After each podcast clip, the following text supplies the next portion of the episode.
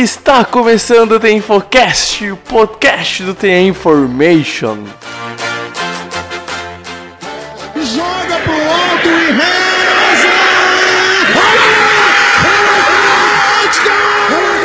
Oh my God! Davis is going to run it all the way back! Auburn's going to win the football game! Auburn's going to win the football game! Pass is intercepted at the goal line. A vitória do Kansas City Chiefs!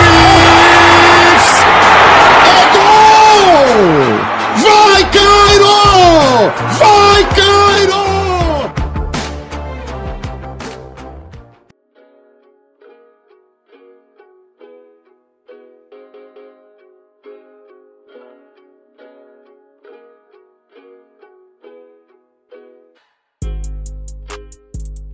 Olá, sejam bem-vindos, ouvintes do The Information. Está começando mais um The Infocast, o podcast do The Information.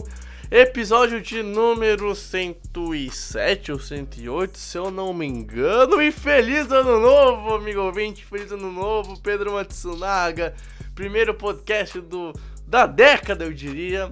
Afinal, invadimos o ano 2020, o ano 2020, ou 20 vezes 2 ou 20 repetido, enfim, como quiser fazer as gracinhas, mas o que importa é que Pedro Matsunaga, esse sábado tem playoffs finalmente, a NFL vai começar a separar os meninos dos homens daqui dois dias, porque a gente tá gravando na quinta, então se você tá vindo na quinta, daqui dois dias, se você tá vindo da sexta, daqui um dia, e se você tá vindo no sábado, é hoje então que tem os playoffs da NFL, Pedro Matsunaga, tudo certo, velho? Fala aí, Brex, fala aí, ouvinte do Infocast. Feliz ano novo aí pra você, Brex, pro ouvinte também. É, e feliz novo playoffs, né? É, é uma época um pouco melancólica agora, porque a gente tá. acabou a temporada regular, a gente não vai mais ter jogos de 32 times, né? Agora só, só vamos ter jogos de, de alguns times. Mas também é a época mais emocionante, é a época que a gente fica mais empolgado, porque, porque vemos, vemos os, os principais jogos, né? E eu acho que mais do que nunca, esse ano é, a gente tem, tem, tem os playoffs mais imprevisíveis né, dos últimos tempos. Eu acho que não dá para prever muita coisa esse ano, né, Bregs? Cara, na NFC, velho, eu não me surpreendo com nenhuma das franquias que irem ao Super Bowl, ou seja, desde esse de 1 até esse de 6. Na NFC, olha, eu acho que o favoritismo tá realmente com, com Baltimore e Kansas City, mas não duvido de um Patriots no, no, no último caso, não duvido de, uns, de um Bills, Texans ou até Titans. Cara, eu acho que essas todas as franquias têm suas forças, têm suas fraquezas, só que nos possíveis matchups eu não vejo uh, alguma força se sobressaindo demais sobre a fraqueza do adversário para ter, por exemplo, um quarto período começando já com três posses de bola de diferença. Pode acontecer? Pode, mas acho muito difícil, cara. E sinceramente, olha, eu acho que talvez a gente tenha um, um, um melhor, um melhor playoffs da, da década, porque da, pra NFL é ainda 2019, só vai ser ano novo. Uh, se eu não me engano, para NFL vira o ano fiscal no começo de março. Então, até lá ainda 2019 para NFL. A NFL vive no universo à parte. Mas, olha, eu acho que, sinceramente, tem tudo para ser talvez o melhor playoffs da década, Matsunaga. É, eu, eu também acho. Eu acho que, assim, é, em termos de, de competitividade, principalmente, né? Que é o que a gente pensa aqui. E, e assim, a, a gente não consegue prever muita coisa em nenhum dos dois lados, né? Acho da, da, a gente tem favoritos, é óbvio. A gente vai colocar o Baltimore Ravens como favoritos de um lado, muita gente coloca o San Francisco 49ers do outro, mas é, você não afirma que esses times é, têm muita vantagem em nenhum confronto. É, diferente de outros anos, que por exemplo a gente via no Divisional Round um Patriots e Chargers, a gente já sabia qual que era o resultado final. Esse ano, se a gente vai ver, sei lá, Baltimore e, e, e, e Tennessee, ou Baltimore e não sei, é, Buffalo, você não consegue afirmar 100% que eles vão ganhar. Até porque, por exemplo, se por exemplo passa Patriots e Bills, é, os Bills jogaram um jogo extremamente complicado contra Baltimore que foi decidido numa posse. É, e, e, e, assim, essa última posse aí foi, foram 7 pontos, né? O, os Bills conseguiram chegar na, na, na, red zone ali em, em descidas pro gol e não conseguiram converter. Então é, você vê o tamanho e equilíbrio, né, Bregs? Que, que Sim, tá. é. É, cara, é, é uns playoffs assim que, olha, sinceramente, eu não, eu não consigo ver nenhum jogo que vai ser chato, sinceramente. Então, desde o do Wild Card e até os possíveis matchups em final de conferência, e aí o Super Bowl é. Super Bowl é um universo à parte dos playoffs. Cara, não, nem se o jogo for meia boca, eu consigo achar o jogo chato e não interessante, porque, meu, Super Bowl é Super Bowl, enfim. Nem que o jogo seja gente- que nem o Super Bowl 52, né? O 53, É, quer dizer. 53. Enfim, então a gente vai pro, pros recados. Na volta, então, a gente faz os previews dos jogos de wildcard, fazendo por ordem cronológica. Então, primeiro falando dos jogos da EFC, depois da NFC. Então, bora recados e depois eu e o Pedro a gente volta.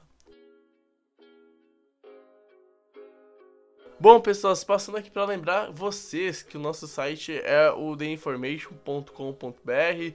Lá tem os nossos textos, seja ele previews, análises, ah, whatever, tudo que a gente produz de conteúdo tá lá, os podcasts, os vídeos. Então, acessando lá, você vai ter acesso a tudo que a gente aqui no site faz. Lembrando também que as nossas redes sociais é no arroba InformationNFL no Twitter, no Instagram e no Facebook da Information NFL e no, face, e no Facebook no YouTube da Infocast, da Information NFL, Information NFL, você acha a gente lá tranquilo.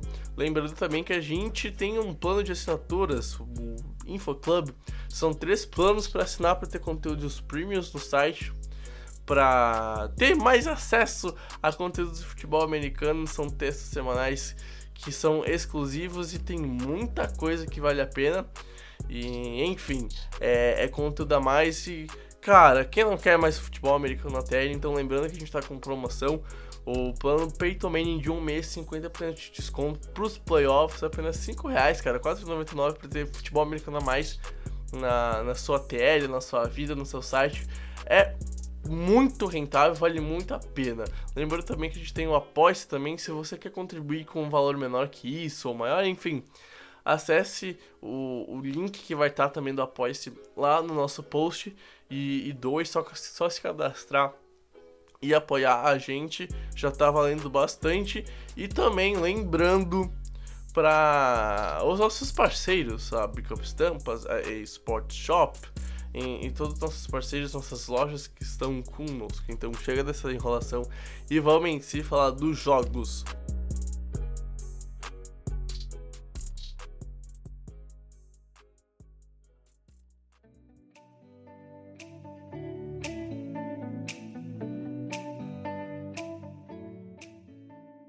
Bom, Pedro Matsunaga, os playoffs da NFL começam nesse sábado. A gente tem primeiro os jogos da NFC e depois da NFC. E o primeiro jogo é Houston, Texas, Buffalo Bills. O jogo ocorre às seis e meia da tarde. Ocorre em Houston, que foi seed número 4, enfrentando a seed 5 Buffalo Bills, que veio como primeiro wildcard na EFC. E cara, esse jogo aqui, olha que eu vou te falar, velho. Eu acho que os Bills ganham. E não duvido dessa defesa levar essa franquia mais a fundo nos playoffs, né? É, eu acho que assim, é, é um dos times mais promissores, né, pro, pra, pra esses playoffs. E, e assim, pra NFL em geral, a gente não esperava talvez um, um resultado a curto prazo tão bom, né, Bregs? Eu acho Uhum. que eu acho que isso é surpreendente e e assim é, eu, eu vou adiantar aqui. Isso normalmente a gente faz no final, mas eu vou adiantar um pouco. O meu palpite é Buffalo Bills ganhando esse jogo, né? Cara, é a, def a defesa dos Bills, o trabalho que o Sean McDermott tá fazendo com esse time é, é assim, é de se aplaudir, cara. Eu acho que assim, ninguém esperava que os Bills fossem pros playoffs. Ainda mais com. tendo na, na NFC, acho que esse ano foi muito disputada. Eu acho que ficou claro que não é mais aquela várzea total. Que os Patriots tinham há um bom tempo, tanto que vão jogar o Wild Card, né? Enfim. Mas o, o fato é que esse, esse Buffalo Bills aqui tem uma defesa que pra mim, é a terceira melhor da liga. É uma defesa que ajuda o time a ganhar jogos. O ataque terrestre engrena muito bem. E o Houston Texas, por sua vez, é uma defesa que, que me deixa dúvidas, admito, porque para os Patriots depois toma mais de 30 pontos do, de Denver. E, e não me passa muita segurança. E no ataque daí a gente tem a, a dupla fantástica com, com Watson e Hopkins. Mas assim, eu fico com a impressão que os Texans, por mais que joguem em casa, não, não me passa segurança contra qualquer adversário. Tanto que eu, eu prefiro, por exemplo, os Titans como um time de futebol americano, que é da mesma divisão e foi via wildcard, do que o Houston, que foi campeão de divisão. E assim, eu acho, pelo, pelo que eu vejo, que essa defesa tem mais chance de parar a, o ataque de Houston do que a defesa de Houston parar o jogo teste dos Bills, que é um dos melhores da NFL. E, e cara, sinceramente, velho, não fique surpreso se, se os Bills ganharem. Então, né, Brex, eu acho que assim, apesar da, da, das duas vitórias aí seguidas contra a Tennessee e contra a Tampa, e jogando com o time é, mistão, né, no, no, último jogo, eu acho que assim, o final de temporada do, do dos Texans foi bastante decepcionante. É, eu acho que assim, a, aquela derrota para Denver, como você citou, né, tomando 38 pontos, é, é um problemaço. É, a vitória para Tennessee, apesar de ser uma vitória, a gente viu que, é, foi uma vitória com, com asteriscos, né, bastante asteriscos para o time de, de, Houston. E eu acho que assim, o, o jogo é, mais frágil junto com esse jogo contra Denver foi o jogo contra Tampa Bay. Acho que se não é pelo James Winston é, lançando cinco, acho, interceptações, quatro ou cinco interceptações, não lembro ao uhum. certo. É, a gente teria um resultado desastroso pro, pro, pro Houston Texas. Então, assim, é, é um time que vem para os playoffs muito mal. Chega nos playoffs é, num ritmo péssimo, né? No, no, num momento muito ruim. É, ao contrário de Buffalo, né? Que, que apesar da derrota para os Jets, mas é, num jogo que não valia nada, né? É, tem a mesma. Todo reserva também. É, e, e, tem a mesma campanha que o Houston Texas, só que com vitórias muito mais é, contundentes, vamos dizer assim, e derrotas Principal... assim.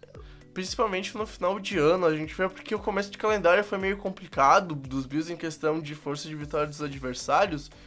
Mas o time foi passando o ano, né, Pedro? E foi crescendo.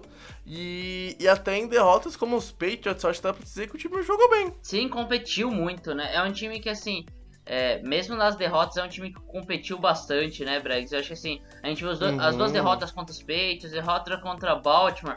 É, e, assim, é, pra exemplificar, eu acho que, assim, é, a gente não viu jogos ruins do, do, do, dos Bills nas vitórias. É diferente do que a gente enxergou, por exemplo, com, o, com os Texans, que teve vitórias com, tendo jogos ruins, mas o adversário contribuindo muito. É, talvez a, a, vitória contra o Pittsburgh Steelers tinha um ataque um pouco mais frágil, a gente viu um jogo um pouco pior desse time de, de, de Buffalo, mas nos outros jogos a gente viu sempre vitórias muito. Uh, uh, uh, muito. Com, com, muita folga, vamos dizer assim, acho que não é a melhor palavra, mas assim, é, sendo dominantes mesmo nos jogos. E aí, assim, dos times que os Bills perderam, foram duas derrotas para os Patriots, uma, uma derrota para Baltimore, uma derrota para Philadelphia Eagles, essa derrota para os Jets, que é totalmente normal. E assim, eu acho que a única derrota que a gente pode botar um asterisco é contra o Cleveland Browns, que é uma partida realmente muito ruim do time de Buffalo. O ataque teve bastante jardas, mas não conseguiu desenvolver, transformar essas jardas em pontos e, e, e acabou causando um problema contra, contra a Cleveland. Mas eu acho que, é, fora essa derrota contra a Cleveland, é, os Bills foram um time bastante consistente durante a temporada. Diferente do que eles apresentam durante os jogos, né, que é um time um pouco mais consistente, mas durante a temporada tive uma consistência bastante é, legal, né, Brex? Um, um, time bem regular no, em Buffalo, né?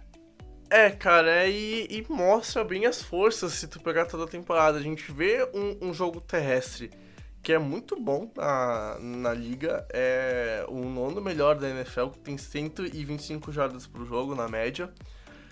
É uma defesa que tem uma grande força, cara, apesar de na, não ser uh, top 5 nos dois quesitos, é top 10 nos dois é a quinta defesa, perdão, a quarta defesa que mais para o, o jogo aéreo, cede apenas 195 jardas por jogo.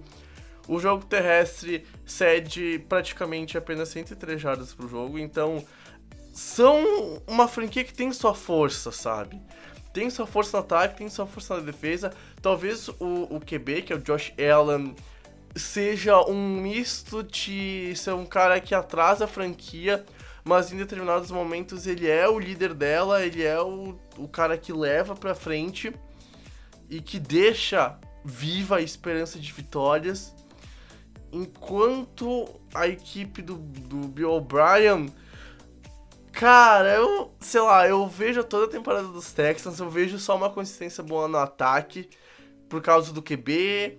A OL não é boa e eu acho que a OL vai sofrer bastante contra a DL dos Bills e é um matchup muito favorável para Buffalo, que se lotar o box e mandar pressão pode ter sucesso com, contra o Watson. Lembrando que essa defesa dos Bills foi muito bem contra o Lamar Jackson, que é o melhor QB que corre com a bola indiscutivelmente hoje em dia na NFL.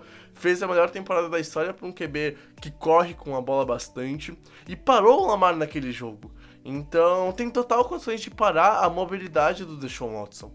Essa é a questão. Tem total condições de chegar lá e deixar que o Deshaun Watson não consiga ter um jogo muito bom sendo do pocket. Porque a defesa consegue limitar, é uma defesa atlética, uma defesa rápida e consegue fazer isso que já lutou o box contra uma franquia que era que é primorosa, correndo com o QB, usando a arma terrestre do, do seu líder, do seu. Do que seria seu passador em si. E assim, para mim os matchups apontam os Bills como vencedor, Pedro. Por mais que eu veja Houston com grande perigo com seus wide receivers e um jogo teste muito bom, se o Deshaun Watson tiver que ficar dois segundos no pocket para fazer os passes, complica bastante, porque a defesa vai chegar, a defesa vai pressionar, a defesa vai fazer um estrago. E aí a gente olha para Houston, que cede 120 jardas pro jogo, a 25 da NFL, em, em termos de jogo de jardas terrestres, sendo que Buffalo Bills, cara, é uma franquia com, com o Singletary terrestre. E que assim, é a arma da franquia, é um rookie que foi muito bem, cresceu muito durante a temporada. Ele acendeu bastante pós metade da, da season de 2019. E cara, é um maluco que se tiver 20 carregados e correr para 100 jardas, dá o sucesso pro, pra equipe do, dos Bills ganharem, cara. Então, assim, não duvide de ver esse time de Buffalo realmente fazendo crime.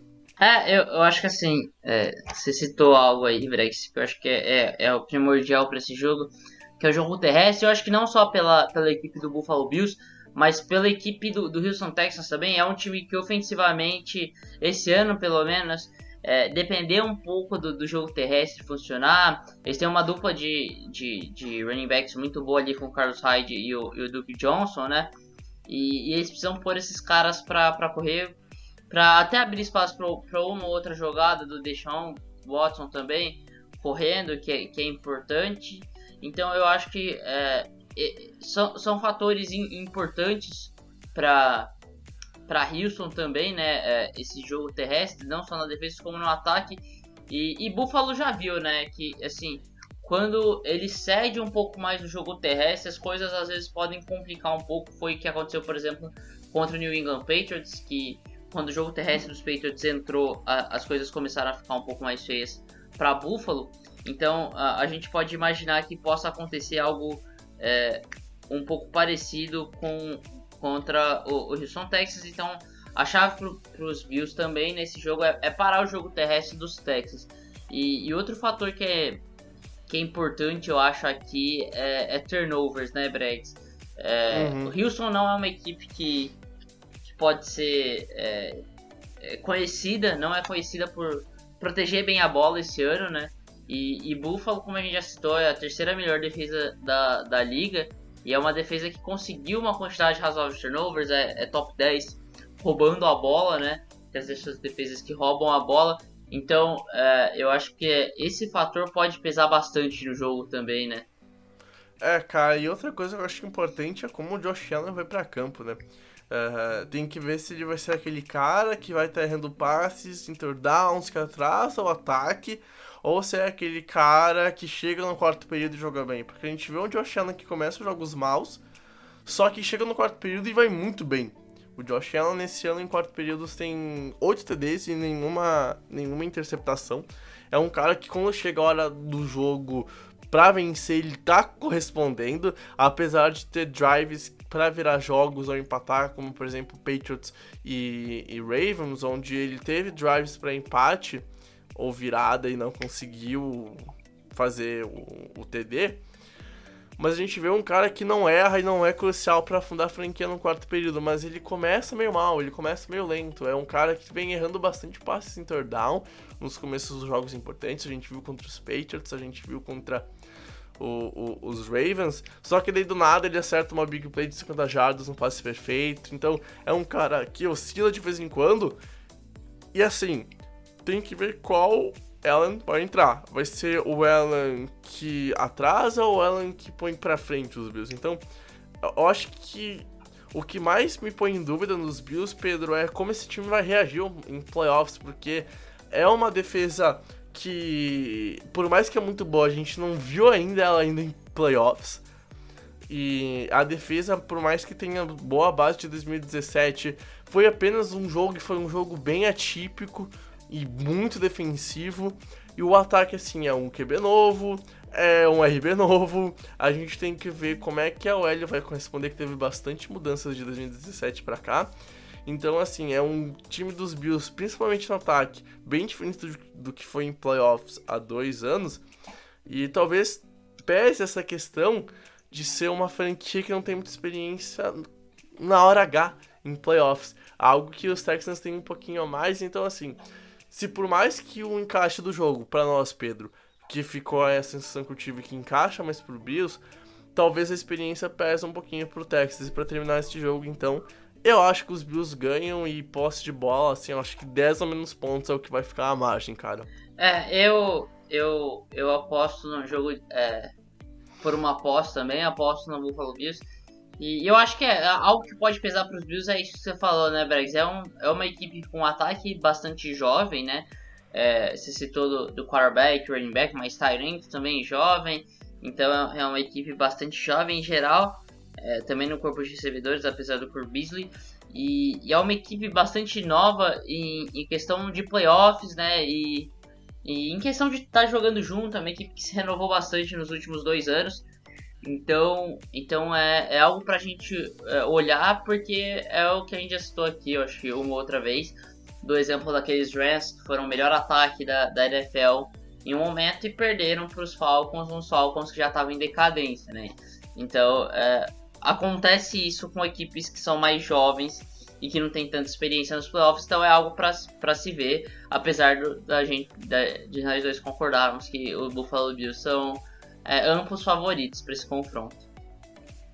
Bom, Pedro, outro jogo da EFC tem os Patriots que após 10 anos sem jogar voltam. A última aparição foi em 2009, quando perdeu para os Ravens por 33 a 14 no Gillette Stadium. E nesse mesmo Gillette Stadium, a equipe recebe sábado o Tennessee Titans. Os Patriots, campanhas de divisão com 12, derro com 12 derrotas, 12 vitórias, enfrentam os Titans, que tem 9 vitórias e 7 derrotas. O jogo ocorre sábado, 4 de janeiro, às 8 e 8 e 15, não, desculpa, gente, horário de Estados Unidos também não dá, é 10 e 15. E assim, a gente tem aqui, Pedro, um jogo que ah, tem os Patriots como amplos favoritos, só que os Tex, os Texans, pô, os Titans têm um, um encaixe de jogo, principalmente no ataque, assim, ó, perfeito para fazer o crime no Chat Stadium. Afinal, velho, o que tá jogando o Derrick Henry esse ano é brincadeira, o cara vem de outro planeta. É um ET jogando, o maluco é gigante, ele corre, corre, corre, corre e pune. Uh, é o running back que mais teve jogos para mais de 120 jardas nesse ano. Passou das 1.200. É um cara que é o dono da franquia e que correndo com a bola, os Patriots uh, têm a sua principal fraqueza na sua defesa. Então, por mais que os Patriots só se, são a sexta melhor defesa, parando o jogo terrestre, hum, tem um, uma média de 95 jardas cedendo, a gente viu que quando os adversários começaram a correr contra os Patriots, isso começou lá com os Browns na Week 8, acho que foi, por aí, a gente viu que o jogo terrestre dos Patriots na questão defensiva começou a pesar nas derrotas. Ficou claro para Ravens, ficou claro uh, ah, para a questão do, da derrota contra Houston. Então, assim, sinceramente, Pedro Matsunaga, eu consigo ver Tennessee fazendo crime. E assim, se tem algum torcedor dos Patriots que tá muito esperançoso, etc e tal, e que já ganhou, não é bem assim. Porque, cara, Tennessee é uma parada mais embaixo do que todo mundo tá vendo se tu não se aprofundar tanto no jogo, né, velho? É, assim, é. Vamos lá, é, se você pegar números brutos e aí você vai olhar os números da temporada, vai ser estranho a gente falar que existe algum equilíbrio nesse jogo, porque assim, basicamente, sem se correr com a bola, os Patriots fazem tudo melhor que, que Tennessee, né? É um time que uhum. é uma defesa muito superior, é um ataque aéreo muito melhor também. Então você olha e fala, cara, é, não tem comparação. É, o ataque terrestre, que só isso por si só não vai conseguir é, equilibrar uma, um confronto desses. É, os, os, os, Titans são, são muito piores e vão perder, obviamente. Só que assim, qual Patriots que a gente vai ver? Eu acho que esse é o ponto. Se a gente vê o, o, um Patriots com a defesa, da, principalmente da primeira metade da temporada, e, e, o ataque que jogou, por exemplo, contra o Buffalo Bills, que, que teve um, um, um, segundo tempo muito bom contra a Kansas City Chiefs, por exemplo, apesar da derrota. Beleza, a gente vai ver um time que vai dominar completamente o, o, o, os Titans. E, e aí, sobre isso que você falou também, né, Breck? Sobre a defesa dos Patriots serem o ponto fraco, a defesa terrestre. Apesar de eu considerar uma defesa top 5 contra o jogo terrestre. Só que, uhum. só que é uma defesa tão boa que, que não adianta é, só isso, né? É, precisa de mais. E, e, e assim, é, eu acho que e, e, tem isso, né? Qual, qual Patriots que a gente vê? Mas, eu acho que assim, eu acho que a questão, Pedro, é. aqui, sinceramente, tudo vai passar nesse jogo pelas mãos e pelos pés do Helm, cara, sinceramente. Eu acho, eu acho que assim, é, tudo vai passar pelos pés do Henry, que é um cara que corre muito bem com a bola. É, e, e, pelas mãos do Tom Brady também. Eu acho que é. Sim, são, sim. são os dois personagens principais da partida. Total, isso, né? concordo, né? concordo. Perfeito, perfeito. Porque assim, se o Harry tiver um jogo de 100 jardas, correr para um TD, e assim, a gente vê o Harry fazendo o jogo de 120 jardas, 150, 200 jardas, como foi na semana 17, de uma maneira, cara, muito fácil, tá? Semana 17 pegou Houston, Houston que não é muito bom já com seus titulares defendendo o jogo terrestre, mas aí botou uns reservas, então os números ficam um pouco inflamados. Ele não é um cara que toda semana vai fazer 3 CDs e correr para mais de 80 jardas, só que ele também não é um cara que corre para menos de 100 jardas todo jogo. É um cara constante e que, cara, se tu tem mais de 1.200 jardas na NFL, quer dizer que tu tem uma produção constante, que tu, tem uma produção que faz impacto. Ele foi o líder de jogo terrestre da NFL e é o cara do ataque do, do, do, do Tennessee Titans. A gente sabe que os Patriots têm como sua principal força defensiva parar geralmente o melhor jogador do ataque adversário, isso com o Bill Belichick, e ainda mais esse ano com uma defesa muito boa, ficou meio que óbvio, e muitas vezes a gente não teve essa impressão porque o ataque não consegue corresponder da mesma maneira dos Patriots, é um ataque que para mim já é falho como um todo, independente do. A não ser que ganhe Super Bowl, mas acho muito difícil. É um ataque em si que em 2019 é falho. Assim, se conseguir parar, parar o Henry, forçar um jogo ruim para ele, os Patriots têm chance. Só que o que a gente vê nas derrotas dos Patriots, cara, é um running back que corre na primeira descida, corre na segunda, aí vem uma terceira curta, a defesa não consegue parar. E principalmente questão de posse de bola, as derrotas dos Patriots é um são derrotas que o time não consegue ficar com a bola porque a defesa sofre contra o jogo terrestre, a gente vê campanhas longas. Contra os Chiefs foi assim, contra os Ravens foi assim, contra os Texans foi assim, campanhas de 6, 7 minutos. Cansa a defesa ainda no primeiro tempo porque o ataque tem train outs.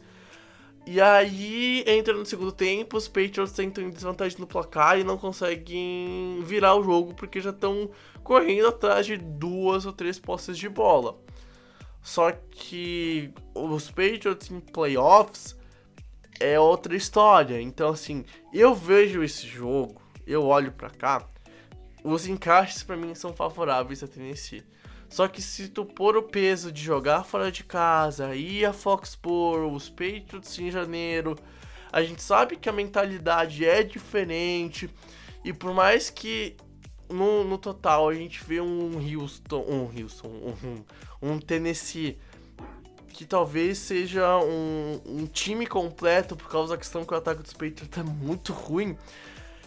Quando eu olho para para todas as questões que envolvem esse jogo humano, atmosfera e o que pode acontecer dentro de campo, eu acho que os Patriots ainda são favoritos por muito pouco mesmo, muito mais por questão de fora de, de, de, de campo, a questão de staff, por exemplo, uh, Bill Belichick, uh, o Josh McDaniels enfrentando o, o Vrabel, que é a primeira vez que vai aos playoffs como head coach.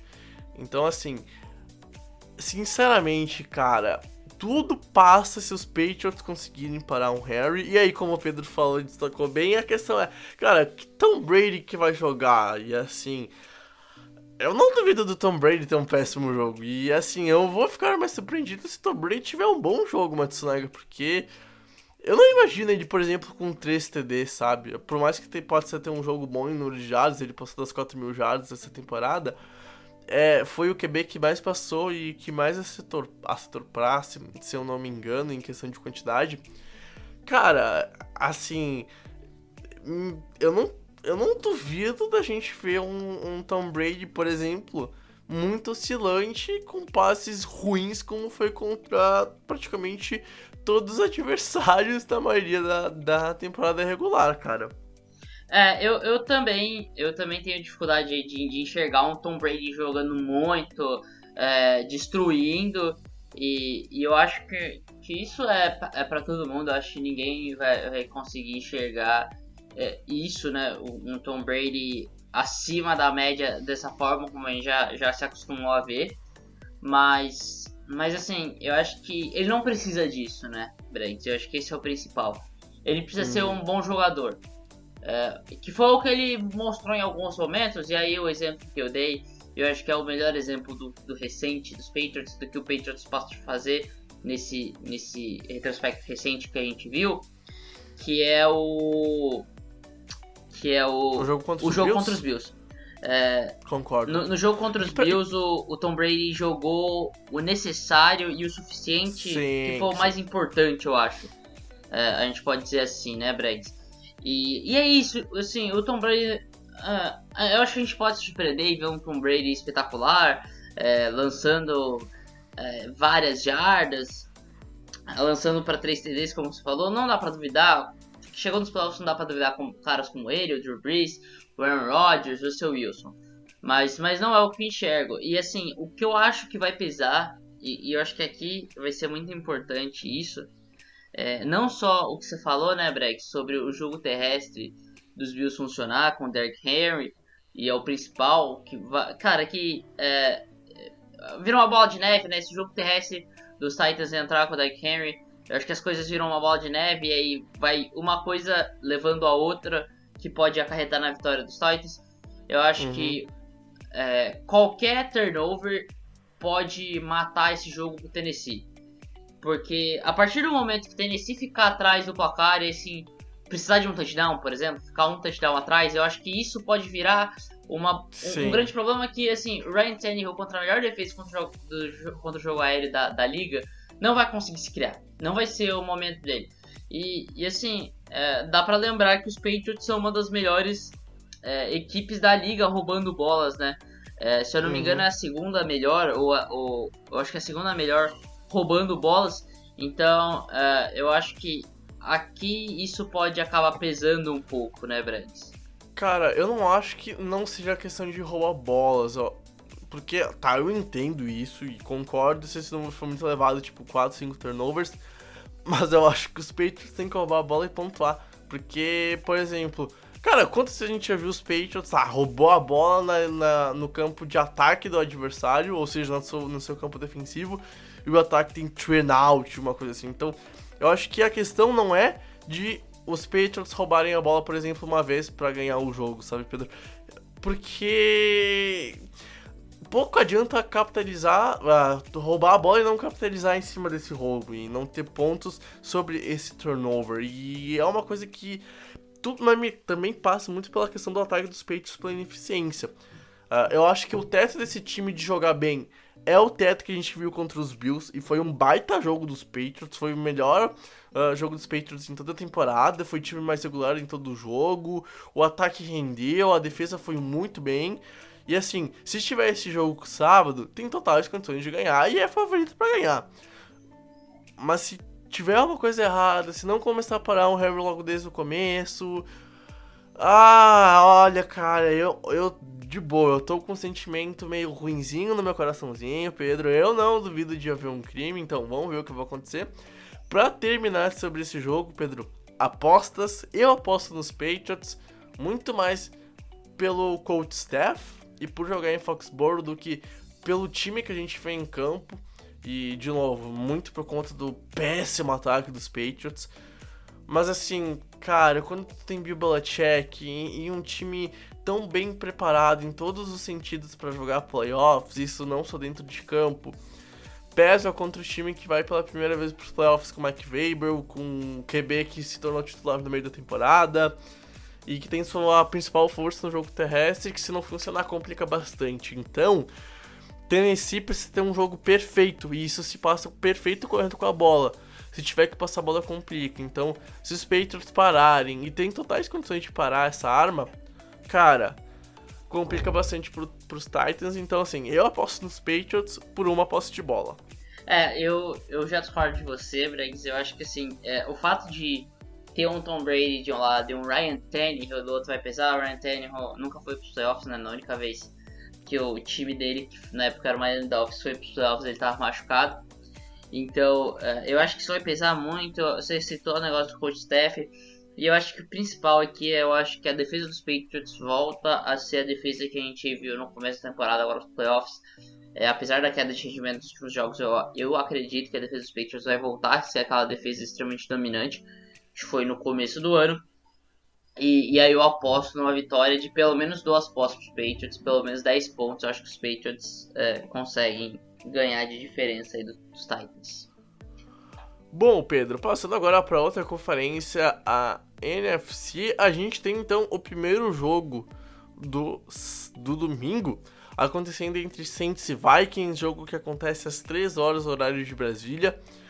Uh, a última vez que esses times se enfrentaram, a gente teve o Minnesota Miracle. Mas a questão é que agora é dois times bem diferentes. A gente tem um Saints que com 13 3 não folgou, algo que é meio surreal de pensar. No futuro a gente vai olhar, cara, como é que o time 13 3 não folgou? Então, assim, Minnesota Vikings vai a New Orleans, vai pegar o time do Saints, que é amplo favorito. Tudo indica que o principal jogador, que é o Devin Cook, vai jogar. Então, show de bola. É, aí a gente pode falar que a gente pode ter um jogo.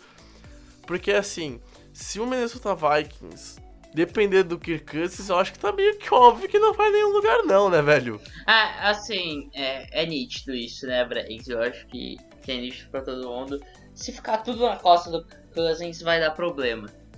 E, e a gente falou no, no último episódio, né, um detalhe que foi um bom jogo do, do Mike Boone e o Dalvin Cook voltando agora, então tem tudo pra se acertar um pouco mais jogo terrestre é, contra o, o, time do, do New Orleans Saints, né? E, e assim, se Minnesota quer ganhar esse jogo, e eu acho que é, se acho que o resultado normal desse jogo seria a vitória do, do, dos New Orleans Saints. Acho que você concorda com isso, né, Brex? Sim, concordo. É, eu acho que se, se Minnesota quer ganhar esse jogo, ele vai ter que fazer muito mais do que, do que o time adversário, do que o New Orleans Saints. Vai ter que se desdobrar para conseguir alguma coisa. E aí, Sim, e aí sim. isso vai passar pelas pernas do Alvin Cook, do Mike Boone, de fazer esse jogo terrestre funcionar bem. E outra, é, o Kirk Cousins agora vai ser a aprovação dele. Agora vai. é, eu acho que esse jogo é um jogo pra falar assim. Beleza, Kirk Cousins. é, prova que você mereceu aqueles 84 milhões garantidos. É, é nesse jogo. Porque, cara, ele joga contra uma secundária muito frágil. É, assim, os Saints eles têm um ataque muito forte, principalmente aéreo, um ataque espetacular, é, sofre pouco turnovers, é, um ataque que acumula jardas, é, tem o, o, o recorde de recepções para um wide receiver numa só temporada, né, com o Michael Thomas quebrando esse recorde, tem o Drew Brees, que é um QB espetacular que a gente não pode duvidar, e tem uma defesa contra o jogo terrestre muito forte, e é aí que pode pegar um pouco pro, pro Minnesota Vikings, mas tem uma secundária muito fraca, e um time que sofre muito contra o passe.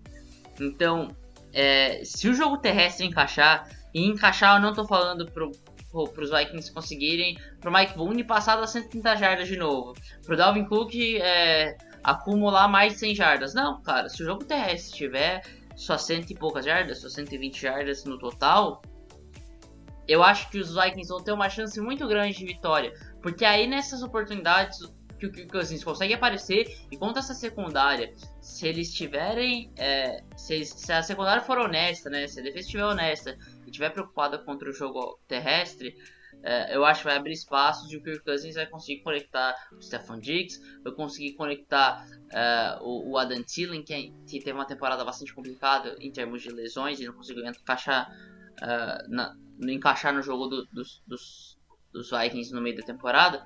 Mas eu acho que se, se abrir esse espaço para o jogo aéreo, se, se o ataque terrestre conseguir chamar atenção, eu acho que o Kirk Cousins tem potencial para castigar é, né, essa secundária, né, Brex?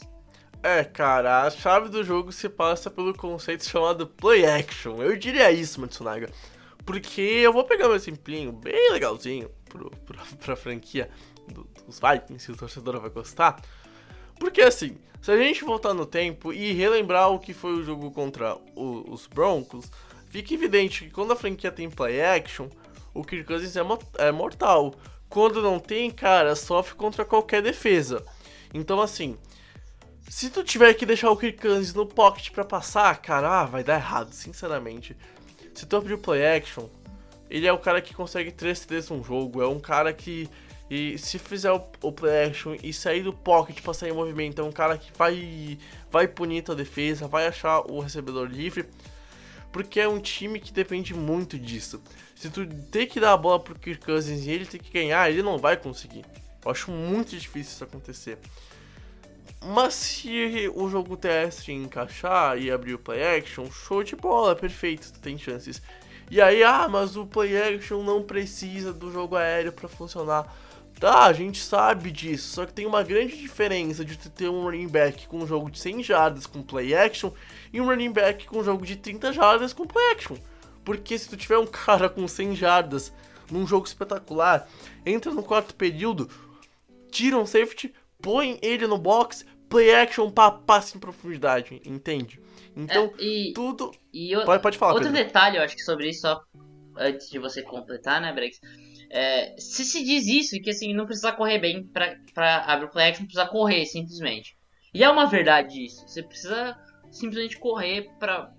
Correr, não precisa correr bem. Se você tiver o número de carregados necessário, o play action vai abrir, porque a defesa vai ficar esperto com a corrida.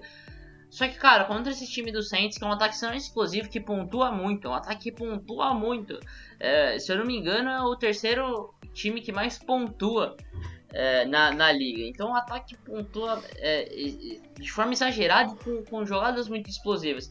Cara, você não vai, você vai chegar no terceiro período, se você é, não entrar a corrida, já vai ter uma distância tão grande no placar que, que não vai adiantar. sim, se, sim, se- se- sim. que não vai adiantar porque a defesa não, não vai estar preocupada mais com a corrida, porque foda-se, você vai correr para suas 5, 6 jardas por carregada, mas beleza, não vai adiantar, porque a gente já vai estar três postes na frente. É, então assim. tudo passa do o quão bem o Dalvin Cook vai nesse jogo. E a, a diferença aqui entre esse Minnesota e New Orleans e Patriots Titans é que sim, o jogo terrestre é muito mais influente para um time, porque os Patriots, com sua defesa, conseguem parar o adversário, conseguem roubar a bola e deixar o ataque para fazer um drive de três jogadas e TD, sabe? Minnesota não, cara. Minnesota é um time que, por exemplo, o, o Rhodes não é mais aquele corner espetacular e vai ter que marcar o, o Thomas. Ah, aí já é um matchup, cara. Olho no Thomas, ele vai ser um jogador muito explorado desse ataque. Camara, então, enfim. E só pra terminar o ataque do, dos Vikings, cara, meu. O, os reports é que o nosso querido Dalvin Cook tá treinando de forma não limitada, ou seja, tá treinando full. Então quer dizer que ele tá bem, então ele vai pro jogo. Ele também não quer dizer que ele tá 100%, porque ninguém tá 100% nessa época do ano. Mas talvez se ele tiver a 70, 80%, já dá chances reais pros Vikings ganharem. Se ele não jogar, esquece. Esquece, não vai, não vai, não tem como ganhar. E assim, se o, o, o ataque dos Vikings é tão dependente de um jogo terrestre, New Orleans não, né? Porque tem um Camara que pune, e se o Camara não vai bem, e foi isso durante toda a temporada praticamente, ele foi começar a render bem agora no finalzinho. A gente tem um Drew Brees que dá conta, a gente tem um ataque aéreo que surpreende com qualquer jogador que estiver passando a bola, seja ele ou o Rio, a gente tem um recebedor extremamente pro, prolífico e que bateu o recorde de número de catches essa temporada, que é o, o, o, Michael Thomas. Então, assim, um lado a gente tem um ataque extremamente dependente de um jogador e no outro a gente tem um ataque que surpreende, vai muito bem, independente de qual sejam as peças em campo. Então, tu soma isso e tu soma que o jogo é New Orleans e tu soma que o ataque de New Orleans é um dos que mais pontuas na liga, como o Pedro fala. Cara, sinceramente, Matsunaga, eu não consigo ver os Vikings ganhando esse jogo. Eu não consigo ver os Vikings ganhando esse jogo. A não ser que New Orleans erre muito e que os Vikings façam o jogo perfeito. Porque é o único cenário que eu imagino Minnesota ganhando. Se desdobrando, como tu falou, jogando muito, tendo a melhor partida do ano, a melhor exibição do ano Enquanto isso, a gente vê uns Vikings que erram e que não conseguem avançar. E, e, e, assim, que limita os Saints e os Vikings faz aquele jogo perfeito, cara. É, eu, eu, eu também acho que assim, é, é muito difícil, por, por isso você falou também, né? É, o que a gente é, falou aqui todo podcast né, nessa parte desse jogo. É, é muito difícil, cara. É, e, e é isso que eu falei, eu acho que assim a menos que os Vikings façam a partida da vida, eles não ganham esse jogo. Mas sempre existe essa possibilidade, ainda mais se tratando de uma defesa muito forte, que, que em muitos momentos não atingiu seu potencial. Mas é, você pega, por exemplo, jogadores que foram muito mal, e, e aí eu acho que o exemplo de jogadores que foram mal nessa defesa é o Xavier Rhodes, né, Bregs?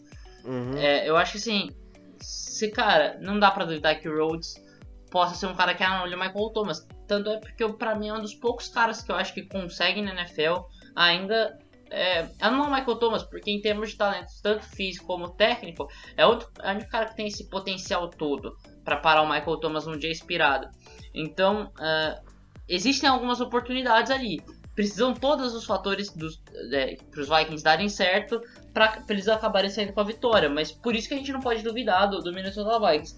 Mas é claro que o favoritismo tá para o New Orleans Saints. E assim, eu apostaria que os Saints ganham por também por duas posses ou mais. Cara, é o jogo mais desigual do Wildcard esse daqui? Eu acho que não, eu acho que Tennessee Patriots ainda é mais igual, apesar do momento não, não sugerir isso. Mas por questão de, de matchups, eu acho que. e potencial de talento, eu acho que assim, os dois times terem bons quarterbacks, apesar do Kirk uhum. Cousins ainda precisar se provar, eu acho que ainda torna um pouco mais equilibrado do que o jogo do, dos Titans e Patriots. Uhum. E não duvido do Kirk Cousins, sinceramente. Porque ele já jogou bem essa temporada, ele foi um baita cabeceano, mas é aquilo, parece que o psicológico em momento decisivo pesa, então eu aposto no New Orleans em torno de 10, 14 pontos, mas Cara, de novo, a NFC tá muito disputada. Não duvide nem dos Eagles pra esse ano. Que, aliás, já é o próximo jogo, afinal é o último. Olha esse que surreal. Ninguém imaginava que a gente ia terminar o podcast falando desse jogo, né? Hum, quem diria? São tantos jogos, né? São quatro. Ai, cara, meu Deus do céu, ai, que ironia. Porque dói no coraçãozinho não ter mais 16 jogos no domingo, cara. Enfim, Pedro. Eagles e Seahawks acabam com o Wild Card, jogo que acontece às 6h40 aqui no Brasil.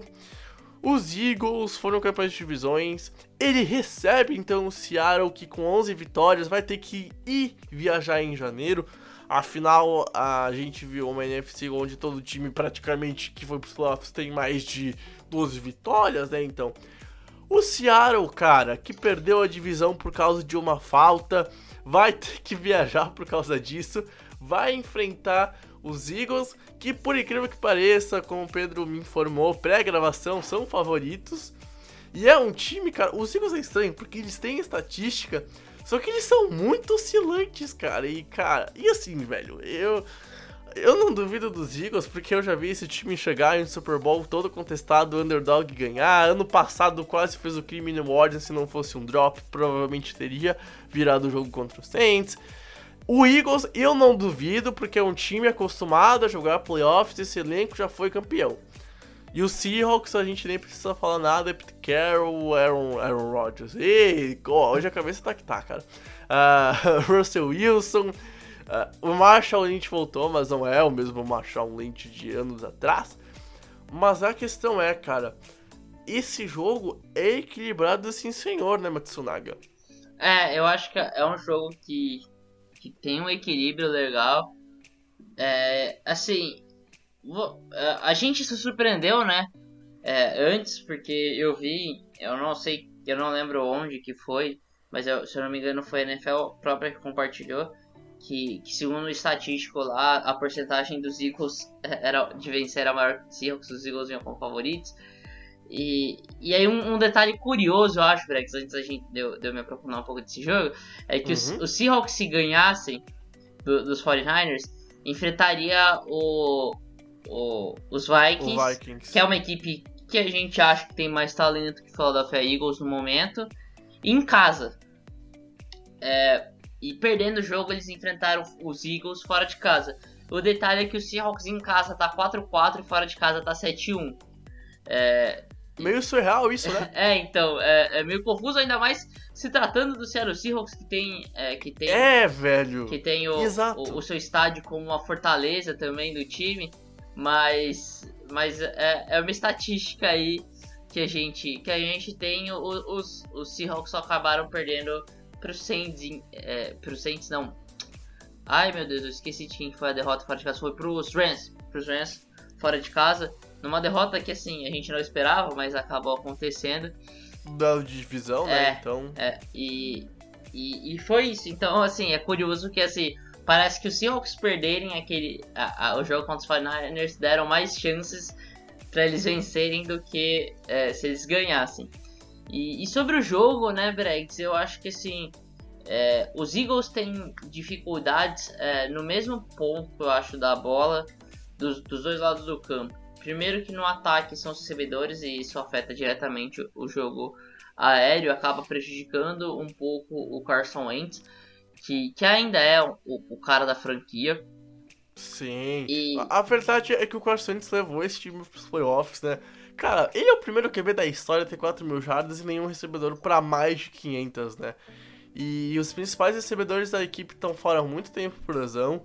A gente viu o time começar com o Aguilar sendo importantíssimo, lesionou IR.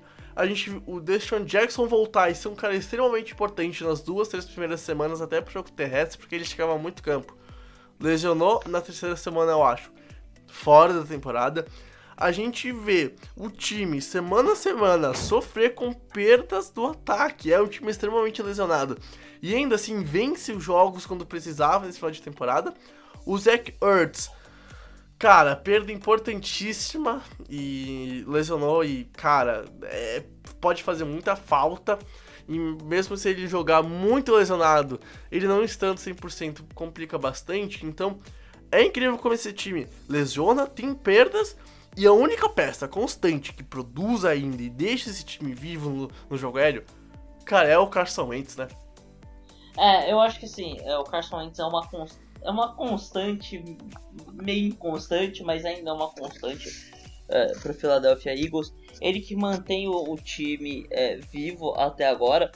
É, eu acho que sim, você vê isso pelo principal recebedor dele, né, Brex? Que hoje eu acho Uhum. que é o Dallas Goddard, que é um Tyrande segundo anista ainda. Então, é, eu acho que isso, além de tudo isso que você falou das lesões, isso é um destaque interessante.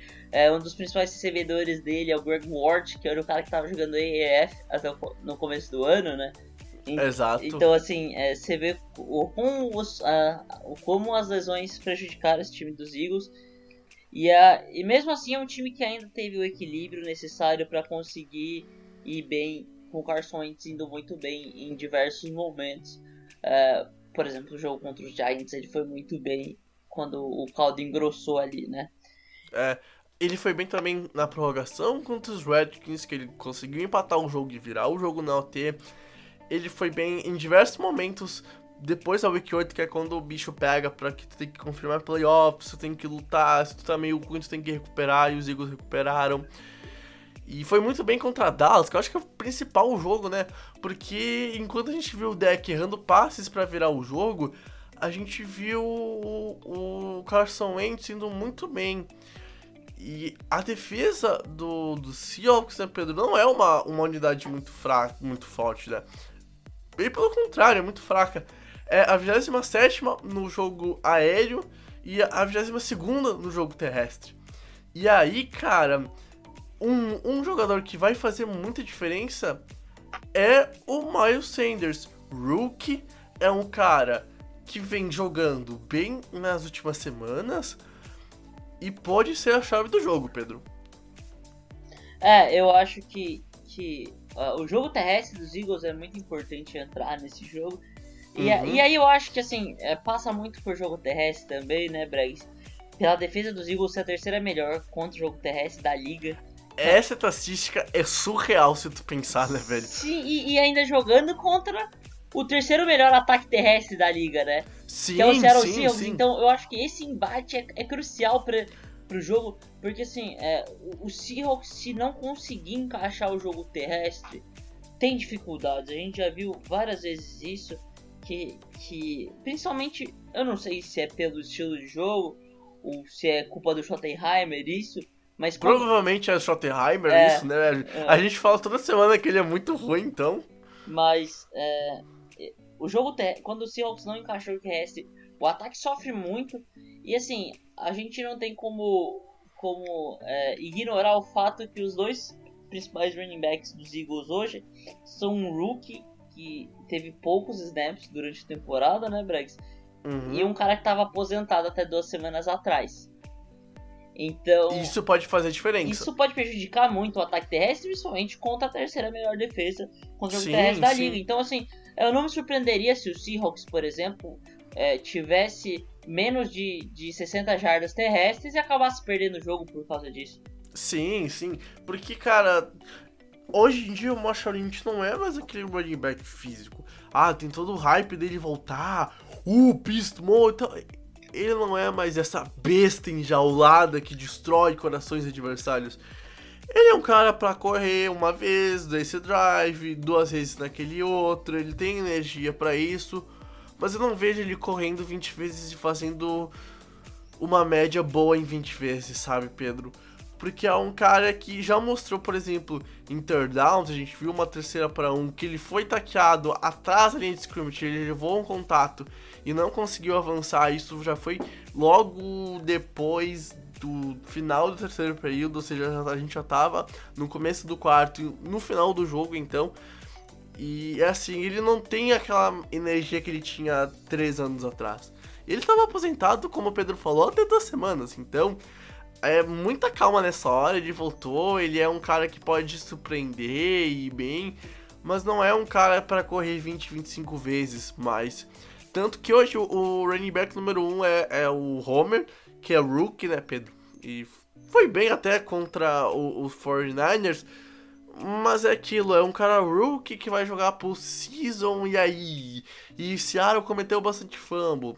Só que daí o cara que mais cometeu fumble tá fora. Então, dá pra se dizer que hoje, devido às situações, o Seahawks chega, chega com um jogo terrestre que é uma incógnita, que ninguém sabe o que vai conseguir produzir, né, Pedro? Pela, pelos fatos das perdas e etc e tal. E aí cai tudo nas costas do Russell Wilson. E a gente sabe que o Russell Wilson tem suas armas no ataque aéreo para punir. O Jacob Hollis, ele é um bom tight por mais que não seja o melhor da NFL, vem fazendo boas aparições. E aí a dupla de receivers, né, o Lockett e o, o D. Metcalf, de, de K. Que assim se pronuncia.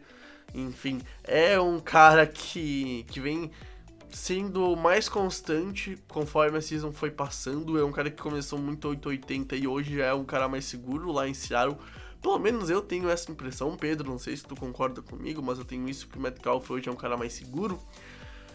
Só que eu tenho dúvidas porque o jogo terrestre, cara, a gente fala ano após ano que o jogo terrestre é a chave para um time nos playoffs. Porque janeiro, frio, chuva, neve, se teu jogo terrestre não andar e tu ficar em terceira para 7, terceira para 10, terceira para 13, terceira para 8, ou seja, terceira descida longa, cara, tu não vai converter elas. E aí tu vai ter o quê? Uh, sei lá, 3 de 10 em turdowns, uh, 3 de 8 em turdowns, uh, 5 de 15 em turdowns, que são números ruins, são, conversão, são porcentagens de conversões ruins. Significa que teus drives ou vão morrer em field goal ou vão ter punts. E aí tu não consegue ter desse. Ou seja, implica no resultado final do jogo.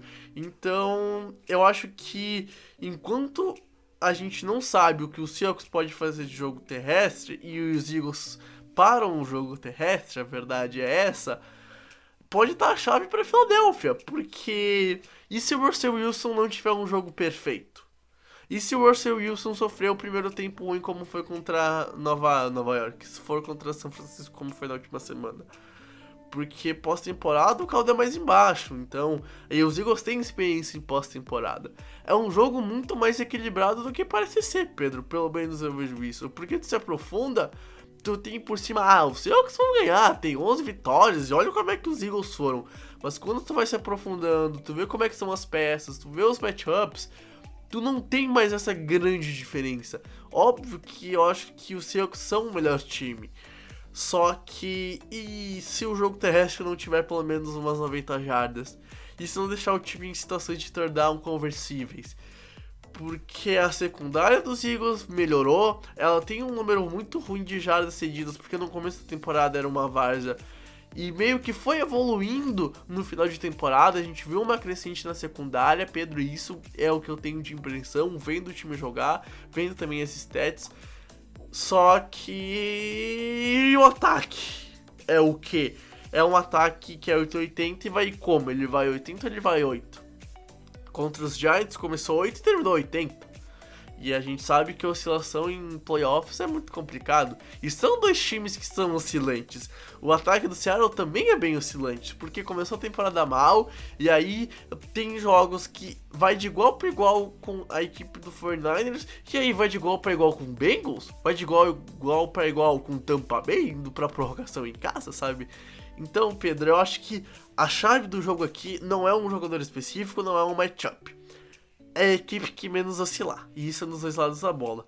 E a equipe que menos oscilar pode ganhar o jogo. E a equipe que menos que tem o potencial para menos oscilar dentro desse jogo, Pedro, eu acho que é o Seattle por ter uma equipe com um talento um pouco maior que os Eagles. Porque os Eagles têm um time muito lesionado. É um time que no ataque tá jogando com o meu vizinho de recebedor, com o vizinho do Pedro como Tyrant, Afinal, o Wurtz lesionou de novo, tá fora. E assim, cara, é um time que não me passa certeza que não vai oscilar muito, ou não vai oscilar menos que o Seattle pra esse jogo, Pedro. É, vamos lá. Eu, eu aposto no, no Seattle Seahawks também, e por pura questão de, de talento nas mãos do Russell Wilson. Que eu acho que é, se o Seahawks ganhasse contra os 49 seria muito merecido, seria graças ao Russell Wilson. E eu acho que eles ganham é, contra os Eagles graças ao Russell Wilson. E aí eu discordo um pouco disso, da, da questão da, da, regularidade. Eu acho que o, o, os, os Eagles são uma equipe pior hoje. É, é, eu acho que, como você, você, citou várias coisas aí, né? As sessões e, e vários problemas, a secundária, dá pra citar, o, os corpos de recebedores, de Tyrants também. Mas, a, apesar de tudo isso, é um time, é, eu acho que um pouco mais regular, mais constante é, durante um mesmo jogo. Eu acho que assim, é, a gente vê eles ganhando jogos com, com tendo é, placares um pouco mais apertados, tendo um pouco menos de pontuação, e em alguns momentos é, cedendo pouquíssimos pontos, por exemplo, contra os Dallas Cowboys, e em outros jogos cedendo 37 pontos, por exemplo, contra os próprios Dallas Cowboys. É, isso parece ser é, algo que assusta a gente né, na uhum. questão de que é, o, o, os Eagles são uma equipe muito oscilante, mas na verdade não são. É, é uma equipe que se potencializa seus talentos, acaba conseguindo é, ir muito bem. E, e, eu acho que o jogo vire, fica igual e para mim, é, no máximo, uma aposta diferente para qualquer um dos lados. Por isso, porque os Eagles são uma equipe bastante consistente é, nessa questão de tem um ataque aéreo bom, tem que não é espetacular, mas é bom. Tem um ataque terrestre que também não é espetacular, mas é bom e tem uma defesa contra o, o, a corrida muito boa. O problema tá na defesa contra o passe, eu acho que é nisso que o Russell sobressai, mas por isso que eu acho que assim, os dois times têm muitas condições de ganhar e para mim é, os Seahawks ganham, mas por no máximo uma posse de bola.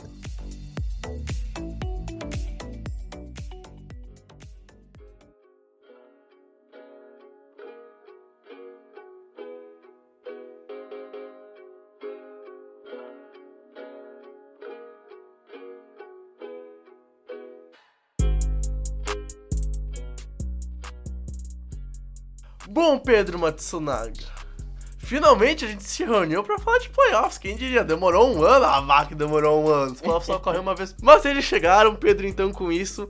Eu só tenho que agradecer a sua presença aqui, cara. É muito bom voltar a falar de playoffs, por mais que a temporada tá chegando no fim.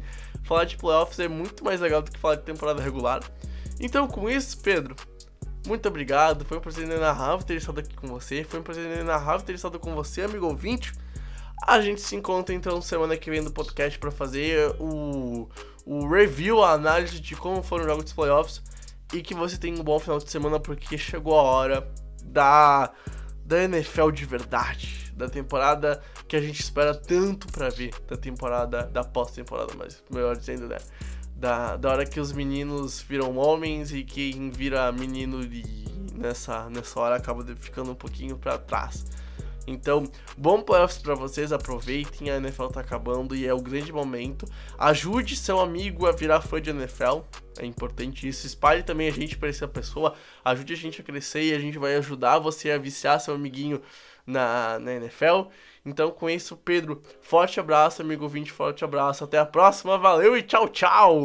Obrigado aí, ouvinte, que escutou a gente mais esse, esse podcast, mais essa uma horinha aí com a gente. Obrigado, Bregs, aí, por gravar mais esse podcast. É, como o Bregs falou, eu reforço aqui é, é, essa questão de apresente o futebol americano. Esse é o melhor momento de apresentar o futebol americano para seus amigos e, e apresente a eles The Information aqui, para ele também é, ficar ligado no nosso podcast, nas nossas notícias. Temos textos, temos podcasts explicando um pouco melhor o futebol americano, então apresente também esse conteúdo para os seus amigos iniciantes no futebol americano e um ótimo final de semana para todos nós, né? Que, que, que, seja um, um belíssimo final de semana estreando os playoffs. Um abraço, até semana que vem e tchau!